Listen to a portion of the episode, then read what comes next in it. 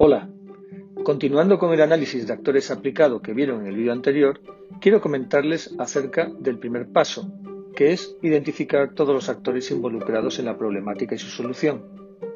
En general, los proyectos públicos son complejos y suele haber muchos actores.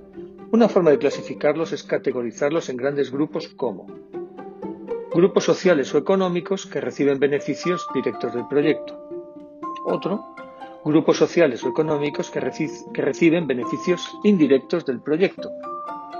Grupos sociales o económicos afectados negativamente, negativamente por el proyecto.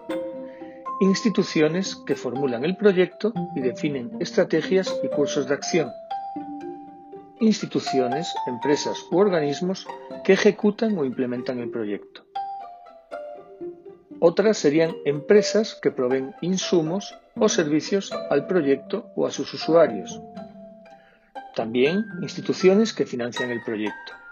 Y hay otros como organizaciones de la sociedad civil, ONG, sindicatos, asociaciones civiles, etc. También autoridades gubernamentales de otros niveles de gobierno. Y por último, también hay agrupaciones políticas. Estas categorías deberán abrirse en más categorías de ser necesario.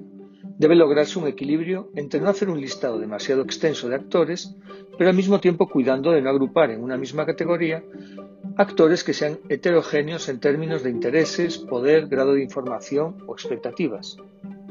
Es muy importante no olvidarse de ningún actor relevante en este listado.